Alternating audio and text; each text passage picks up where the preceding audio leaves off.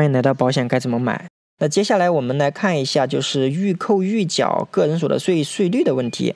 这个是分为两个部分，第一个部分是我们工资薪金所适用的。具体这个表呢，它项目比较多，我们的这个税呢是累进税制，从百分之三到百分之四十五都有。如果大家感兴趣，可以关注我的微信公众号“保险该怎么买”创始号，回复“个人所得税”即可查看整篇内容。这里我们做一个简短的介绍。当年度我们应纳税基数是二十万，那二十万我们对应的档可以看到，预算扣除率是百分之二十，速算扣除数是一万六千九百二十。这什么意思呢？就比如说我现在是二十万基数要缴税，那二十万乘以百分之四十减去一万六千九百二十，就是我们这一年度应该要缴的税。那接下来我们通过几个例子来看一下。第一个例子，小白他二零一九年上半年在 A 公司签合同工作，每个月收入是两万块钱。那下半年呢，在 B 公司工作，每个月的收入也是两万块钱。那小白呢，他有一个小孩在读小学。我们来看一下 A 公司对于小白的预扣预缴，我们这里是不考虑三险一金的具体费用。A 公司应纳税所得额，我们可以算一下是。一个月两千块钱收入，然后每个月免征额是五千块钱，然后一个小孩是一千块钱的免征额，总共有六个月，我们算下来应纳税的额度是八万四。A 公司的个人所得税具体是多少呢？我们就用应纳税所得额乘以它的税率啊。我们在那个表里面对应找一下，八万四的话对应的税率是百分之十乘以百分之十，减去速算扣除数两千五百二十，得出来是五千八百八十。由于 B 公司呢，他也不知道我们之前的情况到底是什么样的，我们的收入是什么样的，所以他就按照 A 公司一样，B 公司呢，它的预扣预缴情况，我们也可以得出，它跟 A 公司其实是一样的，应纳税所得额是两万减五千减一千乘以六个月，然后算下来是八万四，然后个人所得税预扣预缴算下来是五千八百八十，所以小白二零一九年累计预扣预缴的个人所得税总计就是多少？一万一千七百六十。汇算清缴前，小白拿到手的这个收入是二十二万八千二百四十块钱。那这是第一个情况。我们再看第二个情况，像我们的劳务报酬、稿酬、特许使用费所适用的纳税的情况。这里，如果我们的收入低于八百，应纳税所得额是零。那如果我们收入是八百到四千的话，应纳税所得额就是我们的具体收入减去八百。好，如果我们劳务啊等等这些收入超过了四千，那也就是说我们的应纳税所得额是你的收入乘以百分之八十。好，预扣预缴中，像劳务报酬、稿酬、特许使用费，它的一个税率的话也是有个表的。这里呢我也不全部说明。那举个例子，如果我们这一次劳务报酬是十万块钱，它在表里对应可以查出来是。预算扣除率是四十，那就十万乘以百分之八十乘以百分之四十，然后再减去速算扣除数七千，这就得到我们预扣的劳务税是多少。那我们再看第二个案例，那小黑他二零一九年呢在 C 公司兼职工作，每个月的劳务收入是两万块钱。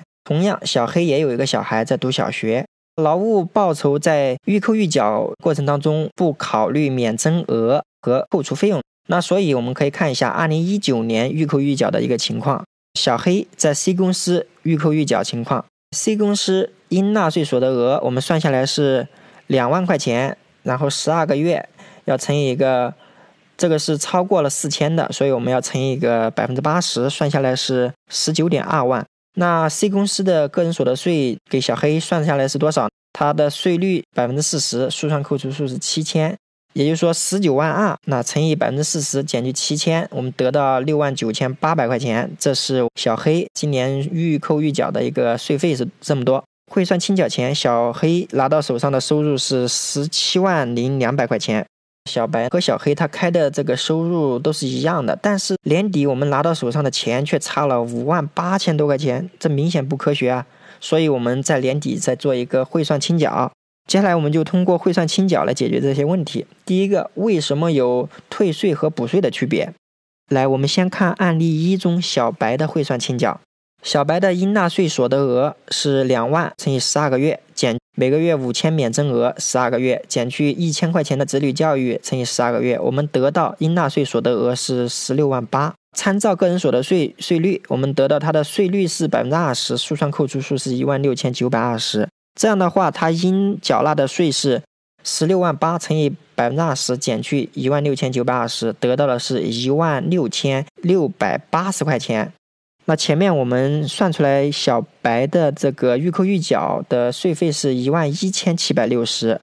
与我们汇算清缴后相比的话是少交税了，所以小白需要补税。具体补多少？就是一万六千六百八减去一万一千七百六，要补四千九百二十块钱。这样的话，小白的实际收入就有所降低，就是二十二万三千三百二十。接下来我们看一下小黑的汇算清缴。那小黑应纳税所得额是两万块钱乘以十二个月，因为它是劳务的，所以要乘一个百分之八十，再减去每个月五千块钱的免征乘以十二个月，小孩子女教育一千块钱免征乘以十二个月，算下来应纳税所得额只有十二万。我们再参照个人所得税率一里面的税率是百分之十，速算扣除数是两千五百二十，那么我们小黑实际应纳税。额是十二万乘以百分之十，再减去一个两千五百二十，得的是九千四百八十块钱。这个是远低于我们预缴的税额的，所以国家要给小黑退税。那具体退多少呢？就是他之前预扣预缴的六万九千八，减去汇算清缴以后得到的九千四百八，所以给小黑退税六万零三百二十块钱。那么小黑的实际收入就是。二十四万减去汇算清缴得到的税是九千四百八，总共小黑的实际收入是二十三万零五百二十块钱。我们这里可以看出，汇算清缴以后，虽然公司给两个人开的呃税前的收入是一样的，但是小黑和小白就出现了一个要补税，一个要退税的区别。那接下来我们再看一看退税或者是补税的多少能不能说明收入高低的问题。接下来我们再引入一个案例三：小红呢，二零一九年在 D 公司签合同工作，每个月的收入是一万块钱。另外呢，她有个兼职 E，那按劳务报酬来算，每个月是有一万块钱。那小红也有一个小孩在读小学。我们首先来看一下小红的预扣预缴问题，其中 D 公司给小红的预扣预缴，D 公司应纳税所得额是一万块钱，然后十二个月，他要减去每个月五千块钱的免征，十二个月，减去一千块钱的子女教育，十二个月，算下来应纳税额度是四万八。D 公司，呃，给小红算下来的个人所得税是多少？就是四万八乘以百分之十减两千五百二十，得出来是。两千两百八十块钱，而 E 公司给呃小红的预扣预缴是什么情况？E 公司的应纳税所得额是一万块钱一个月，十二个月，但是只有百分之八十计入，所以是九万六千块钱是要缴税的。那 E 公司给小红的个人所得税算出来是多少呢？就是那小红的这个税率呢是按劳务税来看，所以。九万六千块钱乘以百分之四十的税率，减去速算扣除数七千，得到的是三万一千四百块钱。那么小红二零一九年累计的预缴预扣的个人所得税算下来就是三万三千六百八十块钱。